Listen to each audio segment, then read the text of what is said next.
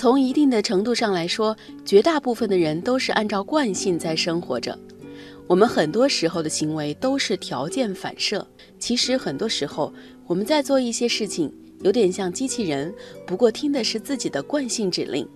所以很多人都会觉得，时间长了，很多事情没有滋味儿，往往又习惯了常规的生活，很难改变。但是生活当中就是有那么一些人，他们不断的打破惯性，改变自身的能量、信息和属性。其实不改变，不知道什么才是真正的自己。我们真的可以打破常规，来一些挑战。一起来分享下面这篇文章，听听主人翁的经历。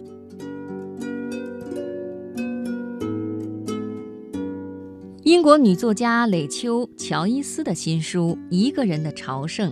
故事很简单，某个老人花了人生中宝贵的四十五年在同一家公司做事，退休以后和老婆分房睡，每天无所事事。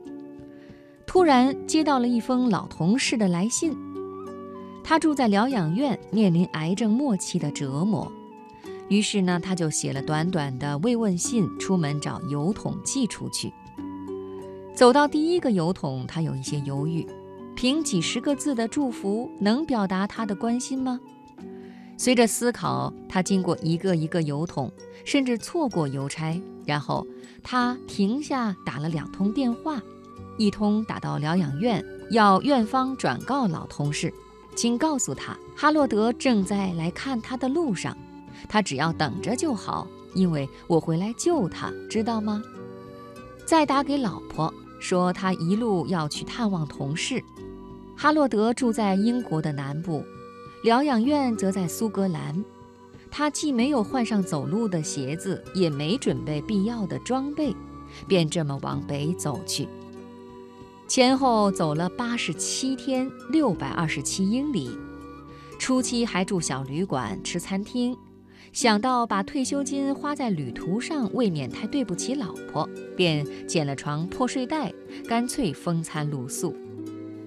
走着走着，他先发现，原来以前每天上下班开车的道路如此丰富，包括风景、环境和植物。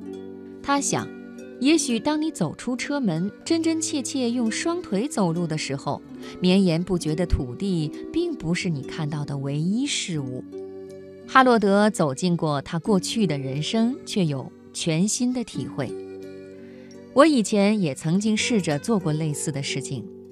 上班的时候，我的公司距离家开车十五分钟。有的时候我是骑车的，骑车途中享受小巷子、河滨的乐趣。每天走不同的路线，活了大半辈子，总算因此感受到季节的变化。好处就是逐渐熟悉这个我生长的城市。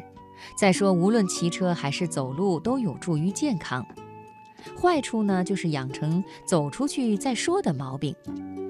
以前出去旅行得花时间思考选择，现在我对老婆说：“收拾行李，上网订票就出发吧。”今年一月，我们便又出发到日本的岛根县，正值大雪，走的当然跌跌撞撞。不过又发现另一个真理。幸福并非有其固定的标准，而是比较之后产生的。在大雪纷飞的山道间找旅馆，好不容易找到，别说温泉，光是泡热水澡都觉得幸福。缩着脖子见路边有一家卖关东煮的小店，于是坐在料理台旁，每一块鱼板的甜味儿都胜过米其林餐厅的法国菜。走在寂静的出云大社。看着大雪罩住的庙顶，脚下的湿冷也就不觉得什么了。放慢速度之后，恍然明白，无论多在意时间，浪费的时间还真不少。别的不说，每天光在手机上敲的字，一年下来，人人都完成了几十万字的长篇小说了。出发吧，因为少了完美的计划，必得损失若干时间。不过为了出发而制定完美的计划不是也挺花时间的吗？人生无从事先规划无从以尺丈量进度。人生从出生那一刻起只有出发吧。要是很久没看书忽然想找一本看看买书吧。不过三十多块钱穷不了你也富不了出版社。如果怀念老妈的味道搭车回家几十颗热腾腾的饺子等着你呢。